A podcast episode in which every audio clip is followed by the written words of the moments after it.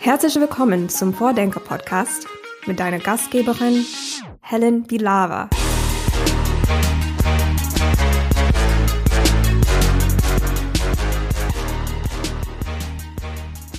Für eine nachhaltige Transformation brauchen wir technologische Innovationen, politische Entscheidungen, wissenschaftliche Erkenntnisse. Mein heutiger Gast sagt, dass aber vor allen Dingen der Kulturwandel ausschlaggebend dafür ist, ob so eine Transformation erfolgreich ist. Ich spreche heute mit Uwe Schneidewind. Er ist Oberbürgermeister von Wuppertal, war vorher zehn Jahre lang wissenschaftlicher Geschäftsführer des Wuppertal-Instituts für Klima, Umwelt und Energie und ist Mitglied des renommierten Club of Rome. Ich spreche mit ihm darüber, wie der Wechsel von der Wissenschaft in die Politik lief, wie er die Rolle der Lokalpolitik beim Klimawandel betrachtet und was genau er damit meint, wenn er sagt, dass Transformation vor allen Dingen ein Kulturwandel ist. Und natürlich erklärt er uns auch, welche Rolle offene Innovationen dabei spielen. Eine sehr spannende Person, ein sehr spannendes Gespräch und ich wünsche euch viel Spaß beim Hören. Herzlich willkommen im Vordenker-Podcast, Uwe Schneidewind. Ich freue mich sehr. Ja, hallo. Ich freue mich auch dabei zu sein. Ich starte direkt äh, mit einer Frage, die ich aus der letzten Podcast-Folge noch mitgenommen habe. Die war mit Game Design-Professorin Linda Breitlauch. Und sie wollte gerne vom nächsten Gast wissen. Was wünschst du, was wünschen Sie sich einmal als Spiel zu haben, was Sie ansonsten lernen müssen mit einem anderen Medium? Ja, das ist eine schöne Frage, weil ich glaube, jetzt mit diesem Gamification kann man ja wirklich sehr viel ähm, äh, erreichen. Also was ich interessant fände, sind ähm, diese ähm, immer wiederkehrenden Konfliktmuster, gerade bei Verkehrsmaßnahmen. Also wenn man Parkplätze wegnimmt aus einem Stadtteil oder ein Platzauto frei macht, ne, da hat man ja sehr unterschiedliche Rollen. Es kommt immer wieder auch zu ganz bestimmten Konfliktmustern, die sich nach einer Zeit auch regeln.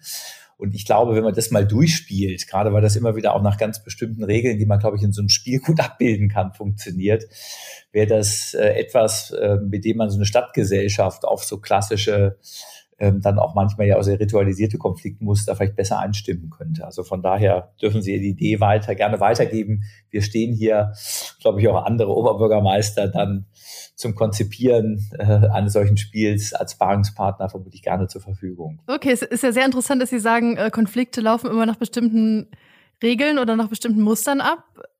Was sind das für welche? Ja, also es gibt, äh, gerade wenn man jetzt mit neuen Phänomenen ähm, zu tun hat, ähm, deren, für, für diese, deren Auswirkungen es noch keine ähm, Erfahrung gibt, dann gibt es immer, glaube ich, einerseits eine Tendenz zum völligen Überhöhen ne, der, der negativen Konsequenzen. Also es ist Wahnsinn, was dann für Zerrbilder da sind, ne, der völlig niedergehende ähm, Einzelhandel, die Katastrophen, die äh, einfach durch den plötzlich nicht mehr möglichen Autoverkehr dastehen. Es werden einzelne anekdotische potenziell mögliche Ereignisse ähm, extrem stark in den Vordergrund gerückt. Was macht die stark bewegungseingeschränkte Frau, die zu ihrem Arzt will und jetzt nicht mehr direkt vor der Haustür parken kann? Also sagen, äh, ein Bild zu zeichnen, das äh, wirklich nur wenige Einzelfälle betrifft, für die man durchaus Lösungen finden kann, wird dann äh, dominant, um Emotionen auch in so einer Diskussion zu betreiben. Während die vielen anderen die unmittelbar von so einer Maßnahme profitieren, äh, für die das aber oft dann eher so nice to have ist, sich bei weitem nicht in der Form einbringen. Und im weiteren Prozess entstehen dann für die wenigen äh, wirklich auch relevanten Probleme im Rahmen so einer Maßnahme dann oft sehr konstruktive und pragmatische Lösungen, so dass man äh, dann äh, oft nach einer gewissen Zeit, wenn man die Maßnahmen umgesetzt hat, ganz viele Menschen davon profitieren, das spüren, ne?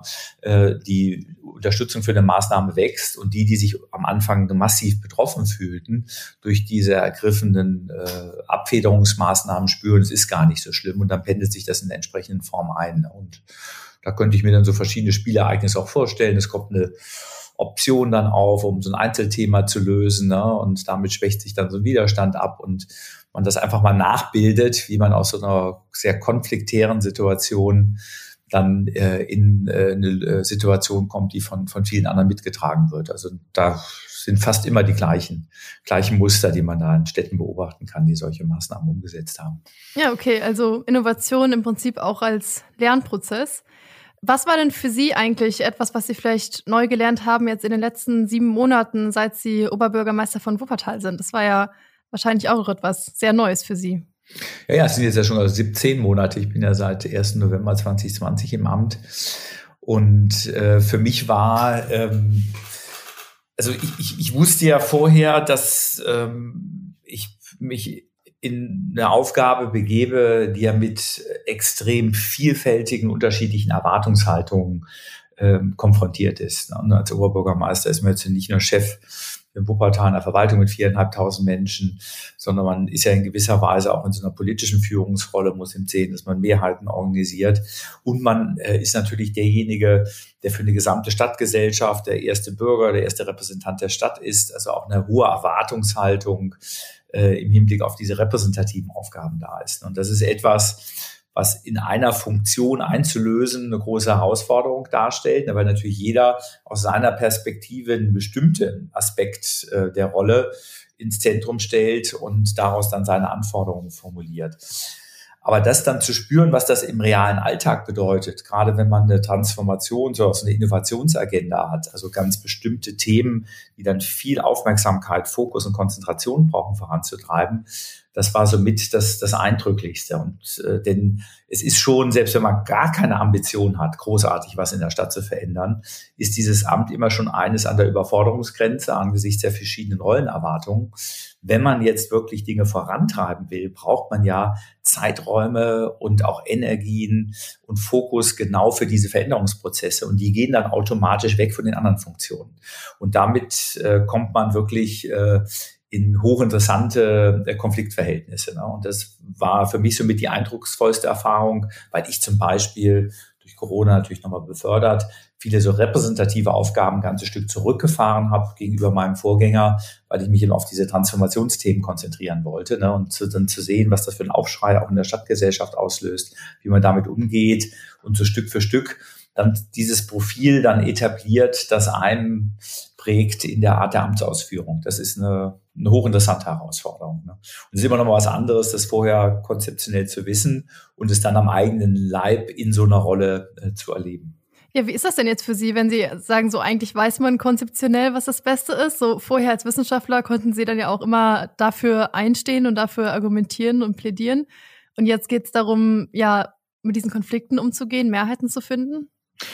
Ich meine, das ist ja für mich ein Grund gewesen, warum ich den Seitenwechsel gemacht habe, weil ähm, ich ja gespürt habe, äh, wie auf der Wissenschaftsseite, die immer so die vermeintlich guten Vorschläge haben und dann auf eine Welt ähm, treffen, in der vieles davon nicht umgesetzt wird. Und dann kann man ja entweder die Überzeugung haben, na gut, wir haben es verstanden und da drüben sitzen nur Idioten, die kriegen es einfach nicht umgesetzt. Oder man kann etwas demütiger damit umgehen und sagen, na vermutlich haben wir nicht alles verstanden, wie schwierig so eine Umsetzung dann in den Realbedingungen ist. Und wir kommen mit unseren sehr schönen, oft idealtypischen Vorschlägen, die dann immer nur eine einzelne Facette so einer politischen Aufgabe im Blick haben. Wenn man das wirklich verstehen will ähm, und letztlich auch klug durchdringen will, dann muss man äh, eintauchen und nochmal ganz anders auch diese anderen Zwänge mitverstehen um äh, ein reales Gefühl dafür zu entwickeln, wie kann Veränderung eigentlich gehen.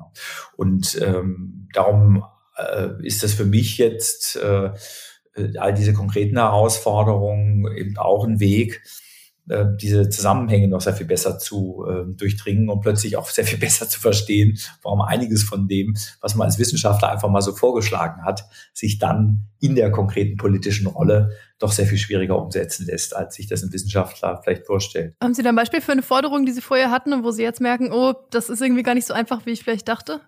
Ja, also ich meine, ich habe diese Verkehrsthemen ja angesprochen, da hatte ich ja auch eine, habe ja eine sehr ambitionierte Agenda auch noch äh, vor Augen und dann mal ein Gefühl dafür zu bekommen, wie dann plötzlich durch so eine Corona-Krise oder jetzt eine Ukraine-Krise der Kopf in der Politik und in der Stadtgesellschaft zu Recht natürlich auf völlig andere Dinge äh, konzentriert ist und äh, man jetzt nicht von einem Oberbürgermeister so vermeintlich ökologische Wolkenkuckucksheim-Visionen hören will, weil äh, eben völlig anderes die Menschen aktuell in so einer Stadt beschäftigt. Oder eben auch zu spüren, äh, wie viel Zeit es braucht, um für so eine Innovationsagenda äh, überhaupt Mehrheiten in einem Rat zu organisieren. Ne, wir haben ich bin im schwarz-grünen Bündnis gewählt worden, das hat keine Mehrheit im Rat. Dann entstehen so ganz bestimmte auch Abwehrkonfliktmuster in so einer Rat, in so einem Rat und unter solchen Bedingungen überhaupt erstmal äh, eine Mehrheitsbasis äh, zu schaffen, dann auch für etwas mutigere und ambitioniertere Maßnahmen. das hat äh, sehr, sehr viel länger gedauert, äh, als ich das mir vorher erhofft hatte. Ne? Also man kriegt auch ein ganz anderes Gefühl für Zeitmaße im realen politischen Geschäft, die man sich vorher in der Wissenschaftsseite äh, nicht immer äh, in der Form so vorgestellt hat. Dann würde ich vielleicht nochmal noch spezifischer fragen nach der Rolle von ähm, Städten und Kommunen, also jetzt nicht Allgemeinpolitik und Verwaltung, sondern konkret eben diese lokale Ebene. Wie wichtig finden Sie die für nachhaltige Transformation? Ja, also die ist extrem wichtig, weil ich meine, vor Ort passiert es dann konkret. Ähm, die Frage, was eben jetzt unmittelbar auf kommunaler Ebene dann zentral entschieden wird, das ist je nach äh, Nachhaltigkeitsfeld sehr unterschiedlich. Also ich meine, das Thema Verkehrswende, das wird hier vor Ort in den Kommunen gemacht, weil das ähm, Entscheidungen sind, äh, auch über die Verteilung von Straßenraum, Geschwindigkeit in Städten, Parkraummanagement. Also da gibt es ganz viele konkrete Maßnahmen, die entscheiden, wie sich der Verkehr in der Stadt gestaltet, äh, die vor Ort in der Kommune entschieden werden. Wir sind da nicht komplett autonom. Gerade jetzt bei solchen Themen wie Höchstgeschwindigkeiten in Städten haben wir eben nur Zugriffsrecht dann auf unsere stadteigenen Straßen. Sobald es Landes- oder Bundesstraßen sind, sind wir schon sehr eingeschränkt. Aber im Wesentlichen können wir da viele Parameter selbst äh, bestimmen. Wenn es jetzt um so ein Thema geht, Energiewende in Städten, ähm, dann äh, hängt das natürlich sehr stark ab von der Wirtschaftlichkeit, den Genehmigungslagen äh, für erneuerbare Energien. Da kriegen wir in den Kommunen auch nur PS auf die Straße, wenn auf der Ebene vom Bund äh, und EU die Rahmenbedingungen so sind, dass eben auch private Investoren in der Stadt äh, in die entsprechenden Umstellungen gehen. Und da warten wir jetzt ja sehr stark auf das was da im Osterpaket von der Bundesregierung angekündigt wurde, weil das bestimmt dann auch die Randbedingungen vor Ort. Natürlich können wir als Kommune auf unseren eigenen Gebäuden etwas machen, können Vorbildfunktionen haben, können schauen, dass wir unsere Genehmigungsprozesse etwas schlanker gestalten, aber die eigentliche Kraft des Umbaus, ne, die passiert im Wesentlichen durch private Investoren, durch die ökonomischen Kalküle von Stadtwerken, wo dann Kommunen eben auch, je nachdem, äh, äh in der starken Steuerungsfunktion sind, äh, aber das hängt ja von den Eigentumsverhältnissen ab. Und äh, dann gibt's Themen wie zum Beispiel eine Ernährungswende. Ähm, die läuft ja nach völlig anderen Logiken. Da geht es um Agrarpolitik, na, da geht es um individuelles Ernährungsverhalten. Da kann ich auf einer kommunalen Ebene Beratungsangebote schaffen. Ich kann Akteure vernetzen. Sind gerade dabei, jetzt auch einen Wuppertaler Ernährungsrat auf den Weg zu bringen. Aber das sind eher indirektere Maßnahmen. Die Ernährungswende an sich, die wird politisch viel stärker durch eine EU-Agrarpolitik gesteuert, als das, was man jetzt äh, ähm, jetzt an zentralen Hebeln auf der kommunalen Ebene hat. Da kann man das eher durch gute Beispiele, durch Vorleben, durch Informationen befördern. Aber die harten politischen Hebel liegen auf anderen Ebenen. Ne? Und so kann man das eigentlich je nach Nachhaltigkeitsfeld dann durchdeklinieren.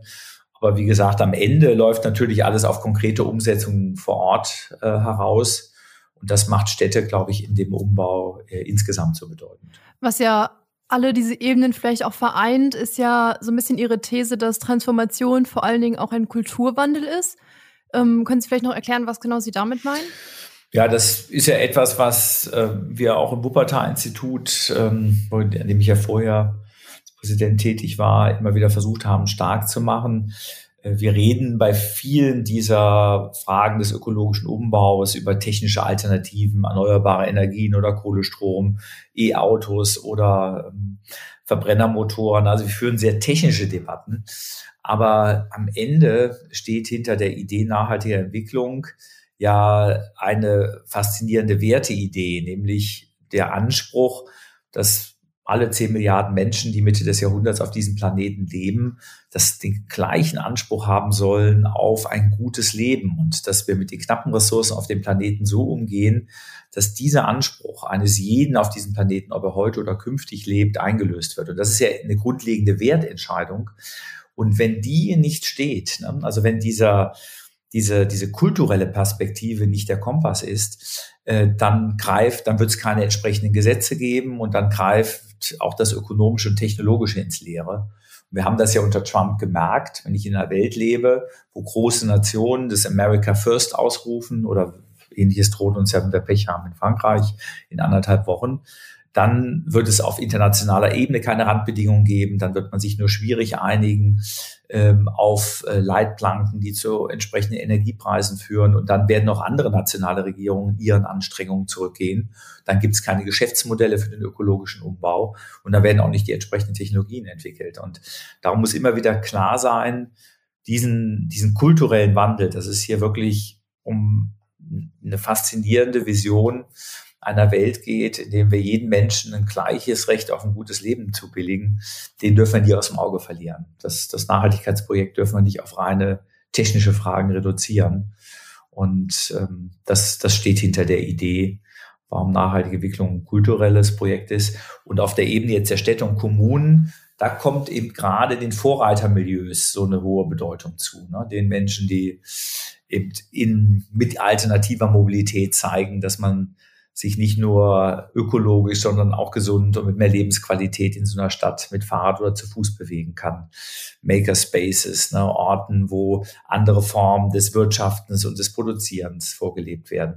Oder Initiativen wie eine solidarische Landwirtschaft, wo man deutlich machen kann, auch eine Ernährungsversorgung ist regional möglich, ist mit weniger Fleischanteil möglich. Also diese Akteure, die ja oft nur kleine Nischen besetzen, sind so bedeutend, weil sie sozusagen das Wertgerüst dahinter ähm, immer wieder hochhalten und damit auch andere inspirieren und insgesamt äh, dann Motor sind für so einen äh, Gesamtumbau, gerade mit Blick auf diese kulturelle Perspektive.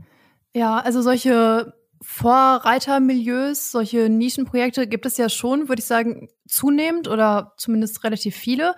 Aber es gibt ja schon auch die Gegenbewegung. Es gibt ja auch Menschen, die dieses ganz sehr extrem ablehnen oder davon eben nicht inspiriert werden, sondern ganz im Gegenteil sich vielleicht abgehängt fühlen.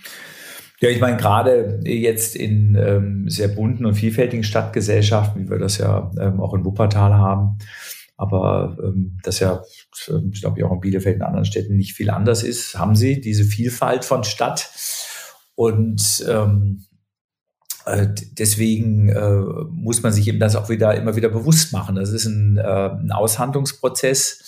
Und äh, am Ende werden sich dann nur Lösungen durchsetzen, wo für eine Mehrheit der Menschen in der Stadt klar ist, das ist etwas, was insgesamt die Lebensqualität in der Stadt erhöht äh, und breit getragen wird. Wenn das nicht gelingt, wenn man den Eindruck hat, Politik setzt hier etwas durch, was nur von kleinen Minderheiten als wünschenswerten Form von äh, urbanen Lebensstil praktiziert wird, dann werden sie an politischen Widerständen scheitern. Und wir merken das aber durchaus, dass sich ja in der breiten Bevölkerung auch die Wertvorstellungen wandeln, was man sich unter einer lebenswerten Stadt zum Beispiel vorstellt und es dann schon dahin konvergiert. Man sagt, Autos rausnehmen aus einer Stadt, mehr Plätze, mehr Aufenthaltsqualität schaffen. Das wird von einer großen Mehrheit getragen, selbst auch von denen, die sagen, na, ich bin auf mein Auto weiter angewiesen und irgendwie ist das erstmal ein Stück blöd, dass ich vielleicht nicht mehr direkt vor einem Laden parken kann.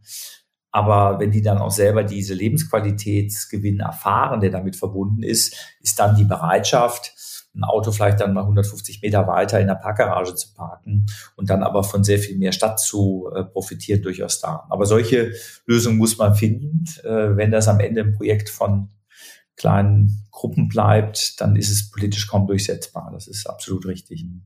Ja, es klingt so relativ schön, ne, dass das alle das irgendwie verstehen, dass es zu mehr Lebensqualität führt. Aber gerade bei so Sachen, wenn es um das Thema Auto, Autos raus aus den Städten geht, gibt es ja schon auch viele, die das nicht so schön finden.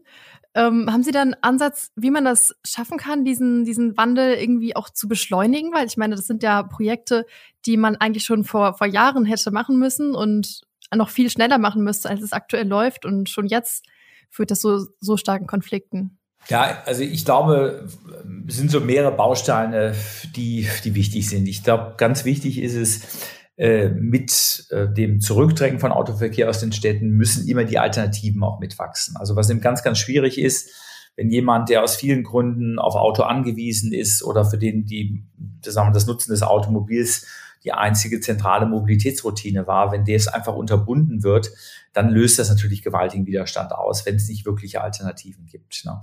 Äh, also, und das heißt, beim Parken kann ich jetzt nicht den Menschen flächendeckend in einem Quartier einfach die Parkplätze vor der Haustür wegnehmen und sagen, das gehört jetzt aber so, äh, weil das ist die neue Stadtqualität äh, und jemand, der sein Auto braucht und darauf angewiesen ist, nicht mehr weiß, wo er das überhaupt noch abstellen kann. Das heißt, man muss parallel Quartiersgaragen entwickeln. Man ähm, muss finanzielle Anreize auch schaffen. Das beginnt jetzt ja mit einer Erhöhung und Staffelung zum Beispiel des Parkens, Anwohnerparkens, dass jeder ihm sagt, ich kann weiterhin ein Automobil nutzen, ich habe auch eine Möglichkeit, das zu parken. es wird ein Stück teurer, es wird vielleicht ein Stück aufwendiger, aber es ist eben nicht so ein Alles oder Nichts das dann sofort massiven Widerstand auslöst. Dann Thema Preise, ne? also eine Parkraumbewirtschaftung, ne? die kontinuierlich über die Zeit und auch erwartbar Preise ansteigen lässt, ermöglicht es abzuwägen, wann nehme ich dann doch lieber den öffentlichen Nahverkehr und mein Rad in die Stadt, wann nehme ich das Auto. Es ist dann eben kein komplettes Verbieten, sondern es verschiebt einfach die, äh, die, die Gewichte. Dann äh, ist es wichtig, nicht von heute auf morgen sehr radikale und weitgehende Maßnahmen irgendwo flächendeckend durchzuführen, sondern sich über Experimente anzunähern. Wir haben ja diese Tage des guten Lebens, wo man wirklich mal ein ganzes Wochenende erfahren kann, welche neue Qualität eigentlich entsteht, wenn kein Auto im, im Quartier parkt. Köln hat das ja toll vorgemacht. Und dann können die Leute das einfach mal erleben und spüren und denken, oh wow, passt doch. Oder wir haben in Wuppertal jetzt hier ein Platzauto freigemacht, bewusst ein Jahr lang als Experiment mit guter Bürgerbeteiligung, wissenschaftlicher Begleitung, mit man das über ein Jahr mal ausprobieren kann und dann nach einem Jahr, wenn dann alle den Eindruck haben, nee, das war doch eigentlich viel schöner, als der Autos durchfuhren und viel praktischer und die Auswirkungen waren doch katastrophal, seitdem wir keine Wagen mehr fahren, das grundsätzlich wieder rückholbar zu machen. Das nimmt dann auch erstmal Widerstände und Ängste und dann kann man nach einem Jahr sehen, wie sind denn die Effekte? Meistens ist es dann so, dass alle merken, wow, das ist Wahnsinn, Lebensqualitätsgewinn äh, und die Einschränkungen waren überschaubar. Ich hatte das ja am Anfang angedeutet äh, und man dann plötzlich eine sehr breite Mehrheit hat, so eine Maßnahme weiter fortzuführen. Das sind alles so Bausteine, mit denen man dann so einen, so einen ganz massiven Widerstand durchaus äh, auch abfangen kann und eine sehr viel breitere Akzeptanz schafft, um, um entsprechende Maßnahmen auf den Weg zu bringen. Mhm. Das heißt ja dann eigentlich, dass dieser Kulturwandel nicht so, wie vielleicht das Wort klingt, einfach so passiert in der Gesellschaft, sondern es muss schon irgendwie auch ein bisschen Anstupser geben oder zumindest müssen die Rahmenbedingungen sich irgendwie in die Richtung entwickeln. Verstehe ich das richtig? Absolut. Also weil, weil Kultur klingt ja immer so soft, ne? Aber Kultur ist eine ganz, äh, ja, sagen, tief inne sitzende Struktur in uns. Ne? Also wir, wir wachsen in der Kultur auf, wir lernen Regeln, wir erwerben Werte, die ja nicht nur gesellschaftliche Werte sind, die viel mit eigener Identität zu tun hat. Ne? Und so ein, ja, so ein Präferenz, so ein äh, Identitätsmuster weiterzuentwickeln, ist für Menschen äh, oft sehr, sehr viel massiverer Eingriff, als sich jetzt statt ein Verbrenner ein Elektroauto zu kaufen oder die Ölheizung ähm, in eine, eine Wärmepumpe in seinem Haus auszuwechseln. Ne? Und äh, darum ist richtig, braucht's Randbedingungen, die einen solchen Wandel mit unterstützen. Ne? Also wir haben mal 2013 mit Angelika Zahnt ein Buch gemacht, äh, das haben wir mit dem Titel genannt, damit gutes Leben einfacher wird. Ne? Also es geht auch darum, Routinen, Randbedingungen zu schaffen, die diese Form ähm, des, des gesellschaftlichen und auch des persönlichen Wandels einfach unterstützen. Und dann, wenn das aber passiert, man dann plötzlich merkt, man kommt dann nicht nur zu einer besseren Lebensqualität für alle, ne, weil ökologische Ressourcen oder Stadtraum fairer verteilt werden, sondern oft auch zu einer sehr viel höheren individuellen Lebensqualität. Nur die konnte man vorher eben nie erfahren, weil sie eine Stadt völlig anders strukturiert war. Wenn man sie dann aber einmal erfährt, äh, sich gar nicht mehr vorstellen kann, warum man so lange für das andere gekämpft hat. Also wenn man heute Bilder sieht der Fußgängerzonen, die wir haben, wie die in den 60er Jahren aussahen, ne? völlig zugeparkte Hauptverkehrsstraßen. Und damals gab es ja die gleichen Kämpfe. Ne? Das kann nicht, da müssen die Autos weiter rein. Und heute kannst du natürlich deinen Kindern und Enkeln gar nicht mehr erklären, warum Oma und Opa wie verrückt in den 60ern und 70ern dafür gekämpft haben, dass da diese wunderschöne Fußgängerzone, durch die man heute gerne durchgeht, unbedingt von Autos befahren werden muss. Ne? Und so wird uns das in 20 Jahren mit unseren eigenen Enkeln wieder so gehen, dass sie sich dann fragen, hey, ihr hattet überall, echt an jeder Straße diese Reihen der Blechkisten. Das war doch total hässlich. Ne? Warum habt ihr denn das so zugelassen und so dafür gekämpft? Ist doch jetzt sehr viel schöner. Dann kommt ein Auto, dieses automatisierte On-Demand-Verkehr holt dich ab, wenn du es brauchst. Ne? Und du hast aber, kannst dich schön wieder auf der Straße bewegen. Kinder können dort spielen. Äh, und früher habt ihr das alles, jeder hatte, wie sagte denn jeder sein eigenes Auto? Da stand doch noch 23 Stunden nur rum. Das war doch ökonomisch totaler Blödsinn. Ne? Also wir werden viele Dinge, für die wir heute mit aller Kraft kämpfen, weil wir sie uns gar nicht anders vorstellen können, die werden wir unseren Enkelinnen und Enkeln, glaube ich, kaum noch erklären können, ne? weil die nur sagen, ey, wie, wie, wie beknackt war das denn? Ne? So wie es uns mit vielen Entwicklungen aus den 60ern und 70ern geht. Ne? Aber das braucht zum kultureller Wandel. Ne? Hm, jetzt haben, wir, haben gesagt, dass wir das vielleicht in 20 Jahren unseren Kindern und Enkelkindern ähm, sagen können. Was, was würden Sie denn sagen, wie weit wir sind im Moment bei diesem kulturellen Wandel? Also fände ich sowohl aus wissenschaftlicher als auch jetzt aus praktischer Sicht interessant.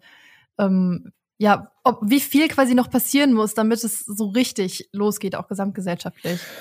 Ja, also ich glaube, auch da ist je nach Feld sehr unterschiedlich. Ne? Ich meine, bei der Energiewende, da sind wir, glaube ich, jetzt wirklich vor einem großen Durchbruch. Da wirkt der Ukraine-Krieg jetzt auch nochmal beschleunigend, ne? weil dann klar ist, nicht nur aus ökologischen, sondern auch aus geostrategischen Gründen, wir müssen raus aus den fossilen Energien. Ne? Und das, was jetzt in dem Osterpaket beschlossen wurde, die Beschleunigung beim Ausbau der regenerativen Energien und die große Akzeptanz, auf die das stößt, die auch über alle Parteien hinweg zeigt, da werden wir jetzt vermutlich den Turbo zünden und da wird richtig was gehen. Ne? Dann haben wir so ein Thema wie die Ernährungswende. Ne? Da gab es eine gute Dynamik ja in vielen Milieus, aber wir sind trotzdem jetzt im Hinblick auf auch eine ökologisch ausgewogene und gesunde Ernährung vermutlich bei 20, 25 Prozent der Bevölkerung. Ne? Und das wird jetzt im nächsten Schritt, braucht das ganz andere Flankierung durch eine Agrarpolitik.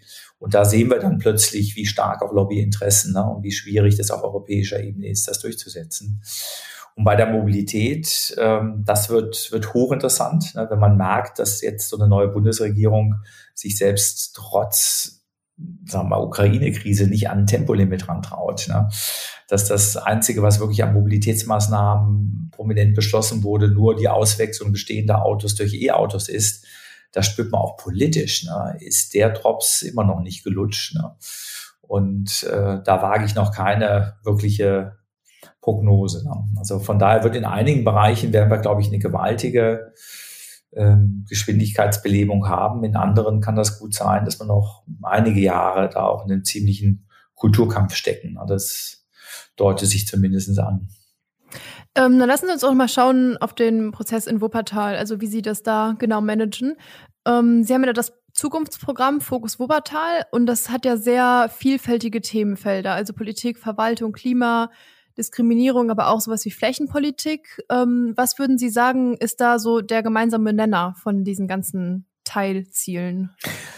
Ja, ich meine, das Zukunftsprogramm, das hat ja acht Felder und sagen wir, die Grundidee dahinter ist es, in vier Felder gibt, die sich insbesondere darauf konzentrieren, die Stadt überhaupt veränderungsfähig zu machen, während vier Felder eben die Inhalte, die zentralen Inhalte ähm, angeben, in denen Veränderung äh, stattfinden muss. Und diese vier Felder, wo es grundsätzlich um Veränderungsfähigkeit geht, also überhaupt eine Stadt wie Wuppertal wieder transformationsfähig zu machen, das ist einmal, wir haben das genannt, wirksame Verwaltung.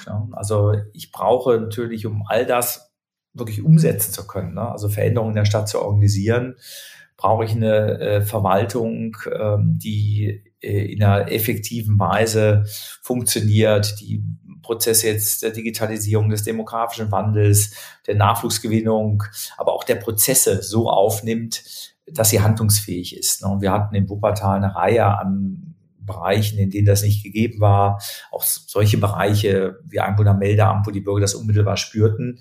Und niemand lässt sich, glaube ich, auf Veränderung ein, wenn er den Eindruck hat, die Verwaltung kriegt das ohnehin nicht hin. Also darum war das äh, ganz zentraler Punkt.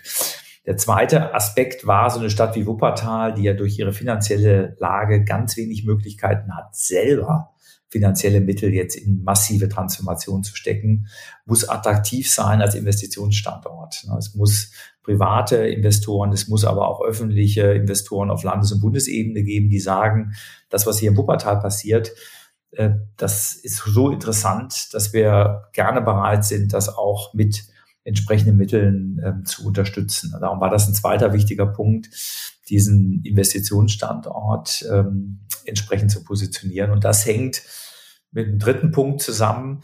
Dafür braucht es ein Außenbild einer Stadt, äh, der man eben abnimmt, dass sie den Aufbruch möchte und ihn auch organisiert bekommt. Und Wuppertal Stadt im Strukturwandel, hat ja bei vielen, wenn man von draußen drauf schaut, so den Eindruck, na gut, eigentlich, die sind doch seit 30 Jahren im Niedergang.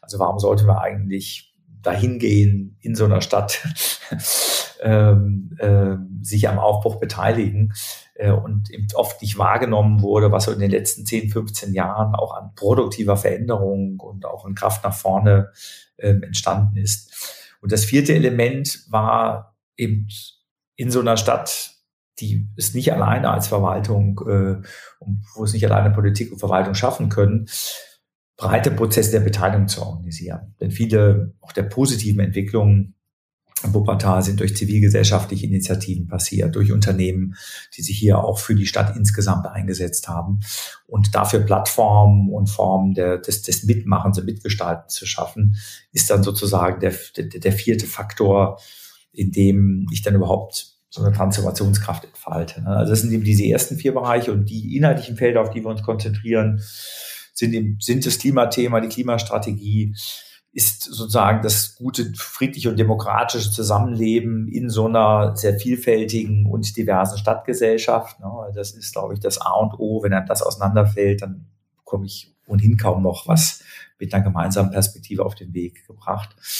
Und dann sind es eben zwei Themen, äh, die jetzt für alle Städte so ein Stück der Lackmustest für erfolgreiche Veränderungen sind, nämlich der Umgang mit dem knappsten Gut in jeder Stadt Flächen. Also wie komme ich zu einer guten, sparsamen, zukunftsgerichteten äh, Flächennutzung in diesen Konflikten zwischen Gewerbe, Wohnen, Klimaschutz und wie sieht eigentlich die Zukunft der Innenstädte aus, ne? sagen als den zentralen Begegnungsorten in der Stadtgesellschaft, die eben nicht mehr nur alleine als Shopping funktionieren in der Zukunft, ne, sondern die sehr viel multifunktionaler werden müssen und die dann aber das lebendige Herz einer jeden Stadtgesellschaft stecken. Und diese vier Themen, Klima, Diversität, Innenstädte und Flächen, ne, das sind sozusagen die Inhaltsfelder, auf die wir die Transformationsfähigkeit konzentrieren wollen. Das ist die, die Logik hinter diesen acht Feldern gewesen.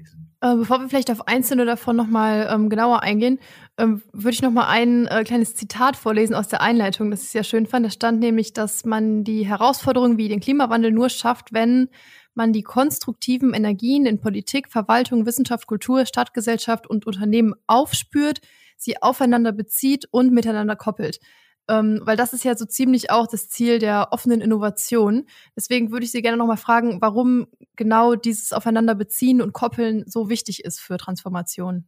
Ja, ich meine, Transformation äh, ist, so, jeder Veränderungsprozess braucht Energien. Ne? Energien, die eben äh, dann in die Richtung der Transformation gehen. Und äh, diese positiven, vorwärtsgerichteten Energien sind ja in Stadtgesellschaften jetzt erstmal nicht selbstverständliches. Ne?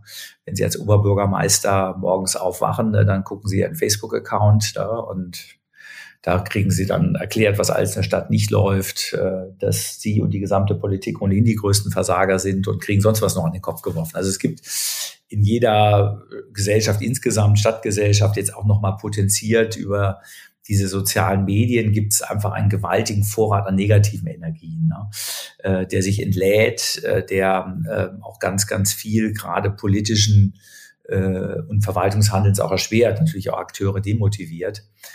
Und ähm, deswegen ist es so wichtig, dass sich sozusagen eine Allianz der positiven und produktiven Energien in solchen äh, Umfeldern bildet und sich gegenseitig äh, dann auch verstärkt. Ne? Und äh, das ist auch in Städten, nicht unbedingt selbstverständlich, weil sie oft bei den wirklichen Gestalterinnen und Gestaltern in der Zivilgesellschaft, aber auch in Unternehmen ähm, so eine Abwendung auch von Politik und Verwaltung haben. Ne? Also wenn Sie mal mit den Verantwortlichen in den Führungsetagen von Unternehmen sprechen, sagen, was halten Sie denn von Ihrer Lokalpolitik oder auch von der Verwaltung, dann werden Sie häufig wenig Schmeichelhaftes hören. Ne? Also auch dort gibt es eine ritualisierte Wahrnehmung, eher auf Leistungsdefizite als ähm, äh, auch auf die, die, die vielen äh, starken und Fähigkeiten in so einem Apparat. Ne? Und ich in der festen Überzeugung bin, jede Veränderung entsteht immer durch eine Allianz positiver Bewegerinnen und Beweger. Und äh, die muss man in so einer Stadt auch aktiv formen. Und da kommt gerade, glaube ich, auch im Oberbürgermeister so an so einer Schnittstelle zu den verschiedenen Bereichen der Stadtgesellschaft einfach eine wichtige Funktion zu. Ja, führen Sie das gerne nochmal aus, welche, welche Funktion das genau ist, also wie Sie das strategisch machen, so eine positive Allianz irgendwie zu schmieden. Also wir haben zurzeit ein sehr konkretes Beispiel im Raum. Äh, wir bewerben uns für die Bundesgartenschau 2031 in Wuppertal. Ähm, und das ist eben ein Weg, so ein Langfristprojekt zu haben, ne, mit einer klaren zeitlichen Horizont, dass es einem dann ermöglicht, in so einem Projekt ganz, ganz viele der Veränderungen, die anstehen, die Mobilitätswende, äh, klimagerechte äh, Städte, äh, aber auch das Einbinden von Kultur, von vielen Bürgerinitiativen, ähm, mit Blick auf diese Perspektive 2031 kommen jetzt zwei Millionen Menschen nach Wuppertal und schauen sich an, wie sich diese Stadt eigentlich in den 20er Jahren entwickelt hat. Also ein Projekt zu konzipieren, das eigentlich so eine Bündelungsfunktion hat für die ganzen konstruktiven Kräfte in der Stadt. Ne? Und das klappt jetzt auch äh, im Hinblick auf die Kampagne sehr gut, denn wir stecken jetzt genau in der Situation, dass sich sozusagen all diejenigen, die ähm, immer nur Probleme und Schwierigkeiten sehen, ne, die haben jetzt ein Bürgerbegehren auf den Weg gebracht, wir haben jetzt einen Bürgerentscheid über diese Buga, ist, der, der bis zum Ende Mai diesen Jahres läuft. Und das ist ein hochinteressanter Lackmustest, ob es gelingt, die Kraft derjenigen, die diese Stadt produktiv nach vorne gestalten wollen und jetzt so eine Buga nutzen, das zu kombinieren, ob die stark genug ist gegenüber denjenigen in der Stadt, die immer nur wieder die Probleme sehen, ne, ähm, die den Teufel an die Wand malen und diese Buga um jeden Preis verhindern wollen. Ne? Und ähm, was gibt's denn dafür für Gründe, das zu verhindern? Also was, äh, wer ist da so dagegen? Ja, also das sind die klassischen Gründe. Ne? Wir können es uns nicht leisten, es ist viel zu teuer, wir müssen noch was ganz anderes für finanzieren. Die Stadt hat es doch sowieso nicht drauf, die versagt doch ständig, wie soll die so eine Buga organisieren? Dann wollen wir so eine Hängebrücke hier über das Wuppertal spannen. Das wird eben als ökologische Katastrophe an die Wand gemalt. Dafür müssen unendlich viele sozusagen Bäume und halbe Wälder abgeholzt werden, um das zu ermöglichen. Außerdem stürzen sich da nur alle als Selbstmörder runter. Also so wie man das so machen kann, alles was da ist, äh, ist sozusagen äh, äh, äh, so, da kann man, man wundert sich auch über die Kreativität, äh, die dann entsteht, ähm, Horrorszenarien an die Wand zu zeichnen. Ne? Und das haben sie bei jeder Protestbewegung, ob es nun um die Sperrung eines autofreien Platzes geht. Also die Menschen, die morgens aufwachen und erstmal äh, im anderen den Feind sehen und immer nur das Negative. Äh, und das sind eben die Kräfte, gegen die man äh, in solchen Veränderungsprozessen eben ankommen muss, weil dieser Teil der Gesellschaft ist wichtig. Kritik ist eine wichtige Funktion auch in Demokratien. Aber wenn die Überhand gewinnt, dann passiert natürlich nichts mehr nach vorne. Ne? Und ähm, darum ist das jetzt für uns, also darum habe ich mich auch sehr stark für diese Buga-Idee gemacht und ein sehr breites politisches Bündnis im ähm, auch dafür zusammenbekommen. Das Ganze ist mit 80 Prozent Mehrheit im Stadtrat entschieden worden, ne, wo es vorher durchaus auch lange Diskussionen gab. Also wir haben da also wirklich geschafft, den größten Teil der Politik dahinter zu bringen.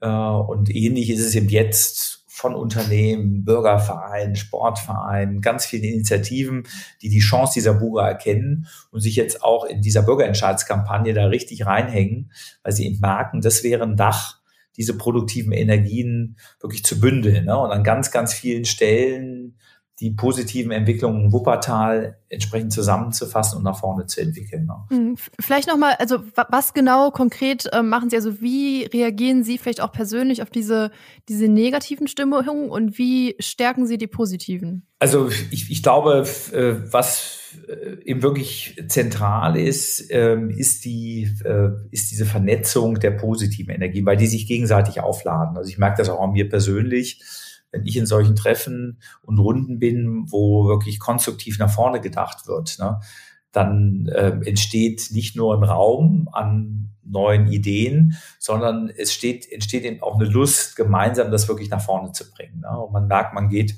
aus dem Treffen. Das geht dann allen so, so heraus, ne? fast wieder Mut. Ne? Man hat neue Impulse und ähm, bringt das dann entsprechend äh, nach vorne. Und ich glaube, diese, äh, diese Kraft ne, der, der, der positiven äh, Energie in sich zu kultivieren, das ist, glaube ich, dann auch das wichtigste Instrument, ähm, dann mit den negativen Energien umzugehen. Denn man muss ja sehen, die negativen Energien, äh, die haben ja oft in ihrem Ursprung ähm, in in einer sehr, sehr viel schwieriger Lebenssituation, vielleicht auch persönlichen äh, Erfahrungen oder eben auch einer persönlichen Disposition.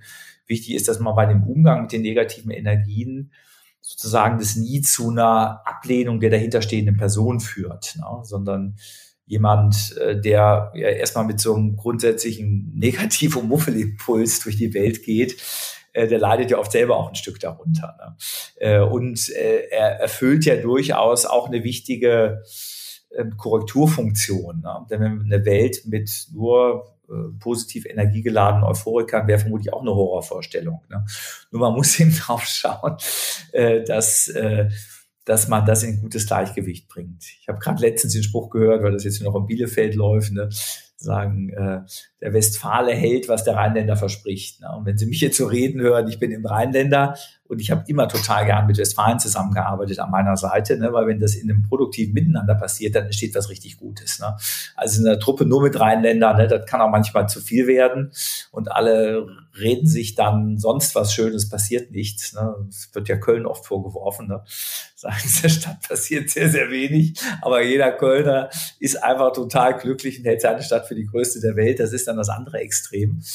Und Westfale, der kriegt sonst was auf die Reihe. Ne? Und trotzdem fällt es ihm schwer, einfach mal zu sagen, wow, wie geil ist das denn?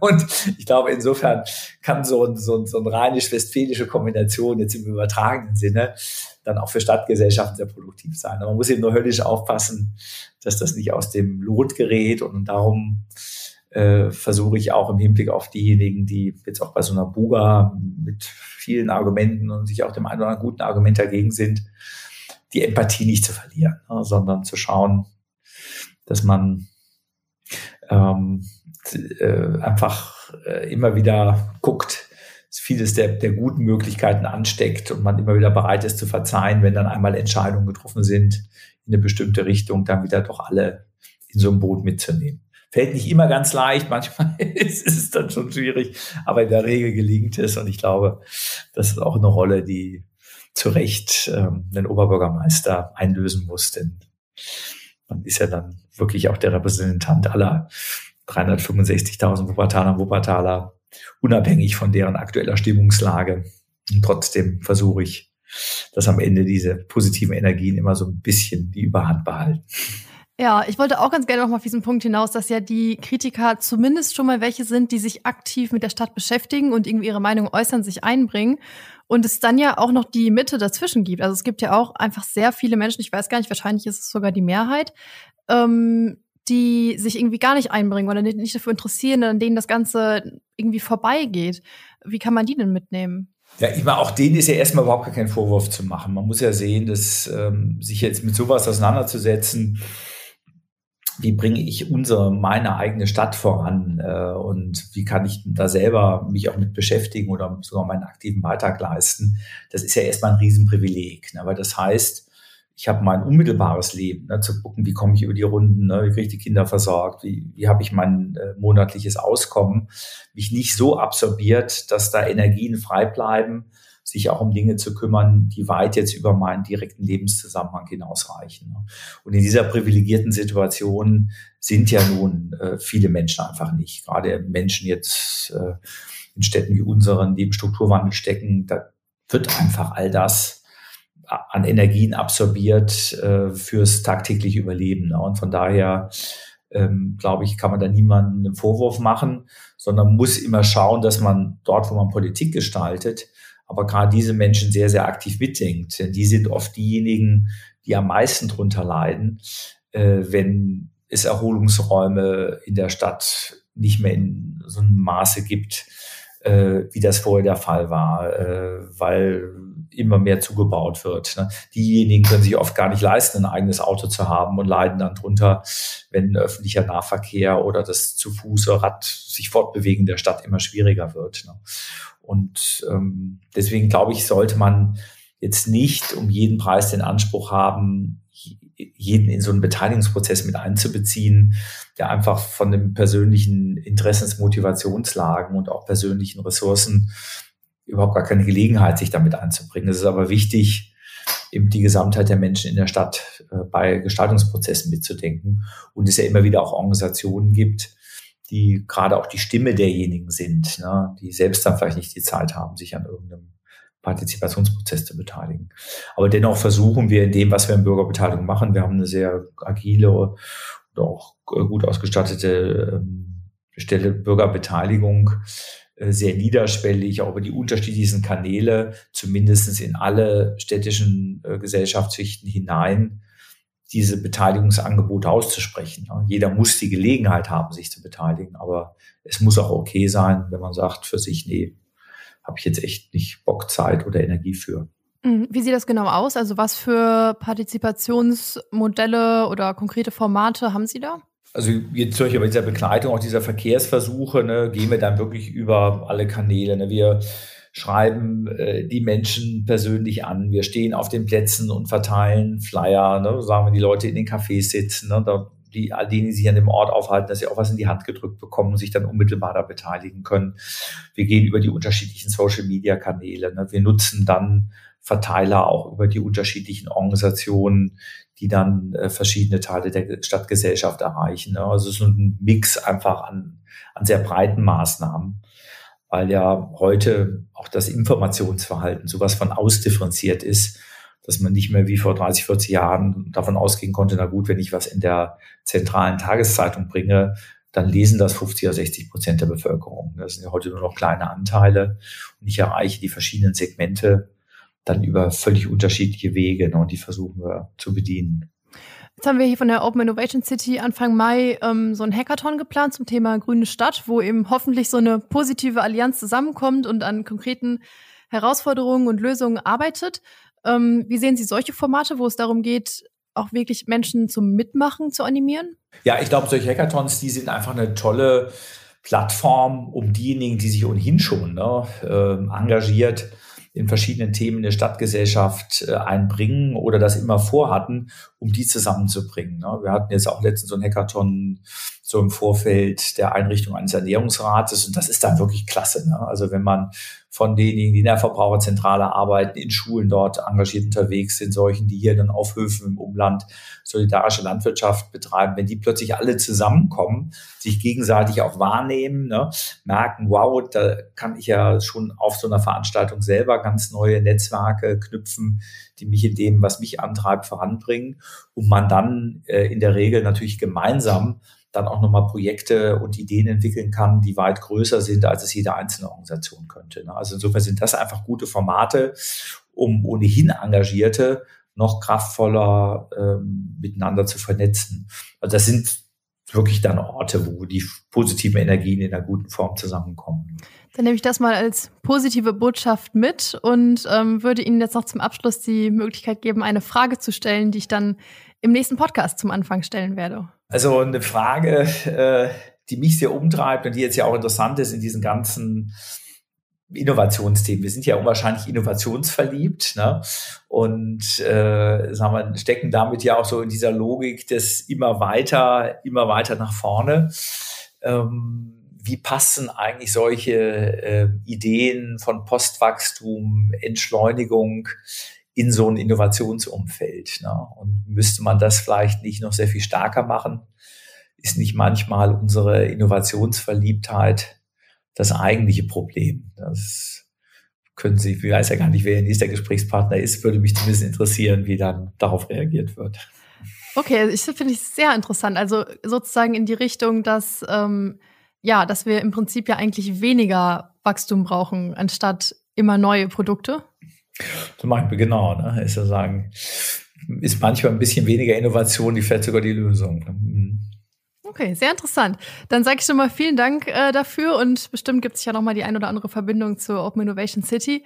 Ansonsten auch vielen Dank an alle, die zugehört haben. Ähm, schreibt uns gerne über Social Media, was ihr mitgenommen habt und abonniert uns gerne auf dem Podcast-Kanal eurer Wahl.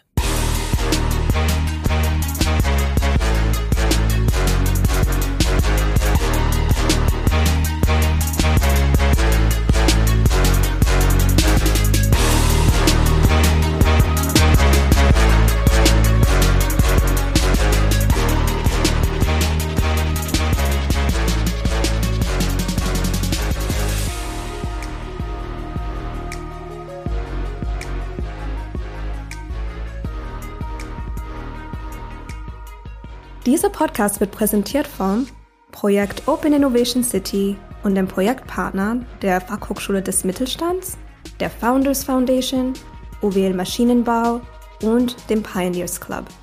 Ein besonderer Dank gilt unserem Förderer, dem Ministerium für Wirtschaft, Innovation, Digitalisierung und Energie des Landes Nordrhein-Westfalen.